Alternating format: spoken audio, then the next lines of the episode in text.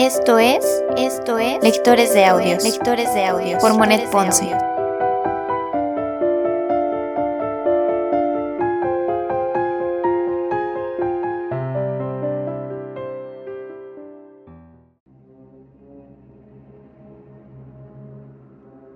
Segunda temporada. Segunda temporada. Frankenstein. De Mary Shelley.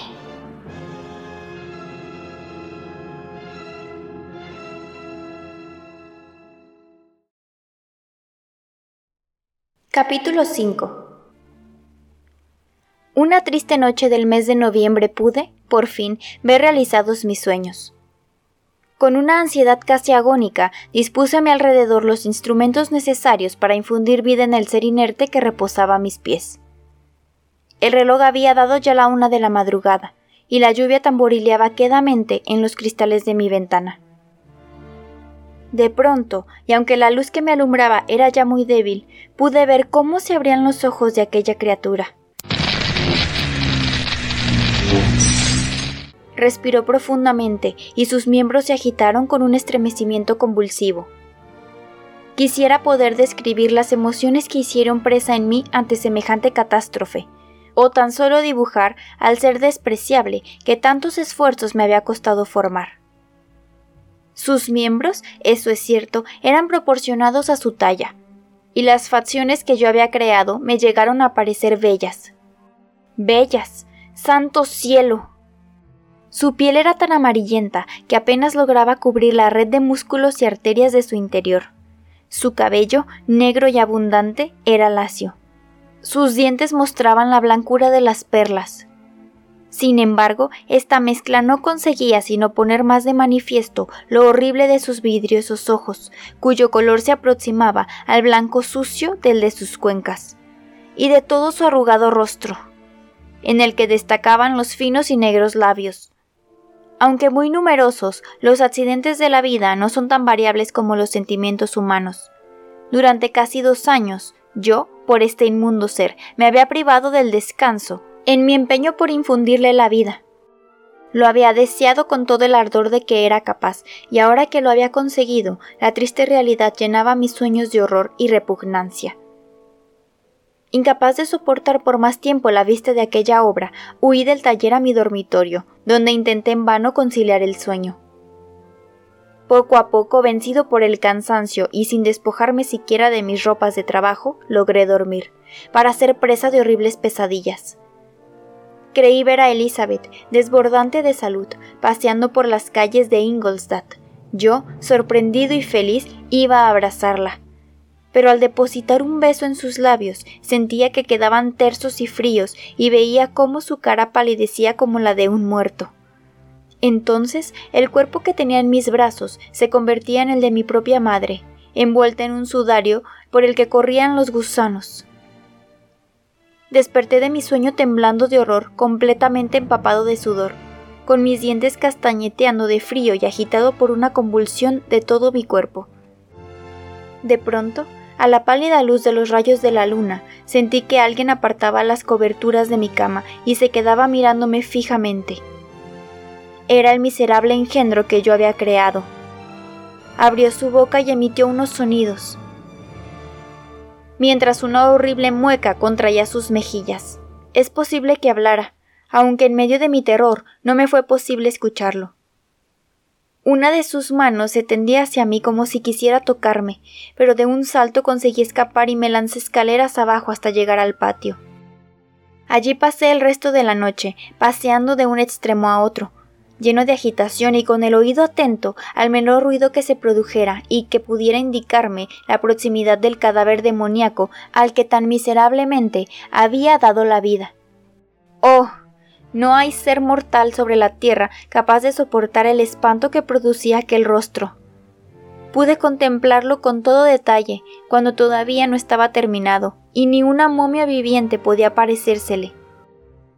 Sin embargo, cuando los músculos y las articulaciones dieron vida a su rostro, éste se convirtió en algo tan horrible que ni el mismo Dante hubiera sido capaz de imaginar. Aquella fue una terrible noche, Unas veces mi pulso latía tan fuerte y tan violentamente que podía notar las palpitaciones por todas mis arterias, y otras me sentía débil hasta no poder tenderme en pie. Además del horror, experimentaba la más amarga de las desilusiones. Aquellos sueños que tan esforzadamente había alimentado durante tanto tiempo se convertían ahora en un verdadero infierno. Y era que el cambio había sido tan brusco que mi desesperación no tenía límites y mi derrota era completa.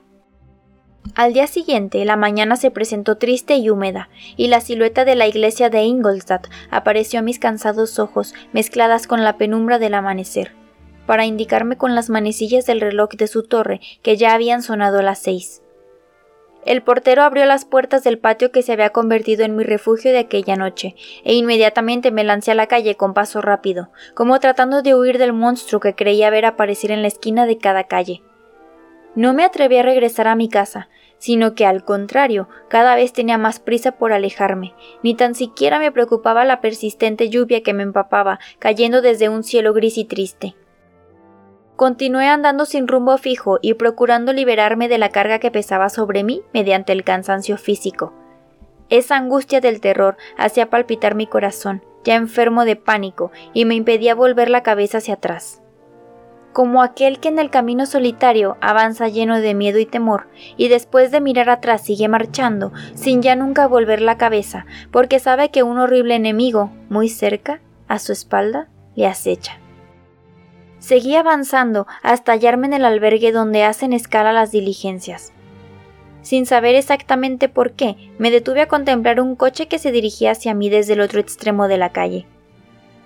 Cuando estuvo lo suficientemente cerca pude distinguirlo. Era la diligencia de Suiza, que pronto se paró cerca de donde yo me hallaba. La puertecilla de la misma quedó justo frente a mí, y al abrirse reconocí en aquel que se apeaba la figura de mi amigo Henry Clerval. Querido Frankenstein, gritó al verme. Cuánto me alegro de verte, qué agradable sorpresa la de encontrarte aquí en el momento de mi llegada. Nada en el mundo podía complacerme tanto como aquella aparición por completo inesperada. Su presencia llevó a mi memoria el recuerdo de Elizabeth, de mi padre y de todos aquellos momentos pasados en el hogar. Le estreché calurosamente las manos, olvidando por un instante todos mis tormentos. Por vez primera después de muchos meses de angustia me sentí invadido yo por una calma matizada de alegría. Acogí a mi amigo de la mejor manera que pude, y juntos dirigimos nuestros pasos hacia la universidad, mientras Clerval me hablaba de nuestros amigos comunes y de la felicidad que le embargaba al haber sido autorizado al fin a trasladarse a Ingolstadt. ¿Puedes figurarte? me dijo, lo difícil que me ha resultado persuadir a mi padre de que no todo el saber está incluido en el noble arte de la contabilidad. En realidad no creo haberlo convencido del todo, pues al manifestarle yo esto, él oponía a mis argumentos las palabras del maestro holandés en el vicario de Wakefield. Obtengo diez mil florines al año sin el griego, y como sin el griego todos los días con buen apetito. No obstante, el amor que por mí siente ha vencido su desprecio por el saber y me ha permitido emprender este viaje de exploración al país de la sabiduría. Me ha producido un gran placer verte de nuevo, repuse, pero dime, ¿cómo se hallan mi padre, mis hermanos y Elizabeth? ¿Cuándo los dejaste? Muy bien, estaban muy contentos, quizá un poco inquietos, eso sí, por falta de noticias tuyas, ¿eh? A propósito de esto, tendré que echarte un sermoncito a título personal. De pronto se detuvo, y mirándome fijamente a la cara, prosiguió. Pero no me había dado cuenta de tu mal aspecto. Estás delgado y pálido, Parece como si hubieras pasado muchas noches en vela. Has acertado. Llevo un tiempo estudiando con mucho ahínco y no me he concedido el descanso suficiente, pero tengo la sincera esperanza de que todos esos estudios están ya terminados y que puedo considerarme ya libre. Todavía temblaba como una hoja, sin poder apartar de mi mente los recuerdos de la noche anterior, pero no quería hablar de ellos a mi amigo. Seguimos caminando con paso ligero hasta llegar a la universidad, y una vez allí cobré conciencia de mi situación. Un pensamiento cruzó por mi mente, aumentando considerablemente mi espanto. ¿Estaría todavía en mis habitaciones, llena de vida, la criatura que yo había creado? Y si la idea de encontrarme frente a frente con aquel monstruo me aterrorizara, aún era peor para mí el que Henry lo viese. Rogué a mi amigo que esperase un momento y me lancé escaleras arriba. Cuando mi mano alcanzó el picaporte tuve que hacer un esfuerzo por sobreponerme y permanecer inmóvil. Abrí la puerta de un golpe como hacen los niños miedosos cuando imaginan que van a encontrar un ogro, pero nada sucedió. La habitación estaba vacía. Apenas podía creer en tanta fortuna. Cuando estuve seguro de ella, palmeteé de contento y corrí en busca de mi amigo. Subimos a mi casa y el criado nos sirvió el desayuno. Me resultaba difícil disimular mi alegría. Sentía un raro cosquilleo en mi cuerpo y el apresurado latir de mi pulso. No podía permanecer quieto ni un momento, saltaba por encima de las sillas aplaudiendo y riendo a carcajadas. Clerval atribuyó en principio este entusiasmo a su llegada, pero a medida que me fue observando con atención, pudo apreciar un brillo salvaje en mis ojos, que para él era inexplicable. Entonces mi risa alocada empezó a asustarle a la vez que le llenaba de asombro.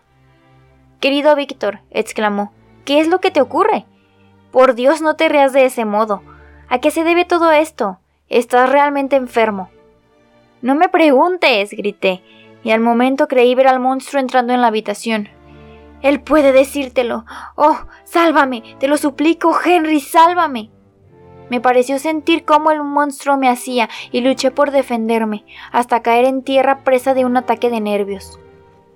Pobre Clerval, ¿Cuáles fueron sus sentimientos en aquel instante? Un encuentro en el que cifraba sus más recónditas esperanzas se convertía en algo triste y amargo. Sin embargo, no pude ser testigo de lo que experimentaba, porque perdí el conocimiento y tardé bastante tiempo en recobrarlo. Este síntoma fue el comienzo de unas fiebres que habrían de retenerme en cama algunos meses, durante los cuales Henry me cuidó con esmero. Más tarde supe que la avanzada edad de mi padre, que le impedía realizar viajes largos, y el pesar que mi enfermedad causaría a Elizabeth fueron los motivos por los que Clerval consideró necesario ocultarles mi verdadero estado de salud. Estaba seguro de que no se hallaría en todo el país mejor enfermero que él mismo. Por ello, confiando en que me curaría, creyó que su decisión era la más conveniente para todos. Sin embargo, yo estaba gravemente enfermo, y desde luego, de no haber sido por los solícitos cuidados de mi amigo, no hubiera recuperado jamás la salud. Tenía siempre presente la figura del monstruo que había creado, y esta visión me hacía delirar. Ni qué decir que las palabras que pudiera pronunciar en mis delirios, aunque al principio Henry las atribuyera a los desvaríos de la enfermedad, acabaron por causarle una profunda impresión en particular por mi tenacidad a volver siempre sobre el mismo tema, lo cual le persuadió de que tras todo aquello se escondía un acontecimiento insólito y horrible a la vez.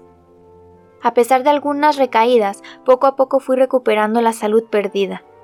Recuerdo que la primera impresión que tuve cuando pude mirar a mi alrededor fue la desaparición de las hojas secas de los árboles que se veían a través de la ventana, sustituidas ya por los nuevos y tiernos brotes. Aquella fue una primavera maravillosa, me ayudó a hacer renacer en mí la alegría y el amor por la vida. Mi tristeza se disipó y en poco tiempo volví a ser tan alegre como antes de que me cegara la pasión causante de mi enfermedad. Querido Clerval, exclamé un día, qué buen amigo has sido para mí. En lugar de pasar todo el invierno estudiando como te habías propuesto, has estado encerrado en mi habitación, cuidándome.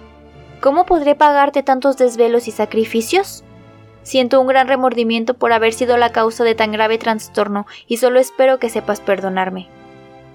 El mejor pago que puedes ofrecerme es no alterarte por ello y reponerte rápidamente, respondió él.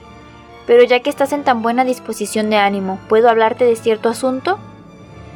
Al oír sus palabras, me eché a temblar. Una pregunta. ¿Cuál podría ser? ¿Acaso se referiría a lo que ni yo mismo quería recordar? Cálmate, cálmate, dijo Henry. Si tanto te perturba, no hablaré. Pero tanto tu padre como tu prima se sentirían muy felices de recibir una carta tuya, de tu puño y letra. No saben nada del grave estado en el que te hallabas, y tu largo silencio les está preocupando demasiado. Ay, solo se trata de eso. ¿Cómo has podido creer que mis primeros pensamientos no volasen hacia aquellos que lo son todo para mí y que tanto merecen ser amados? Siendo así, es probable que te alegre leer una carta que lleva aquí algunos días y que, según parece, te ha escrito tu prima.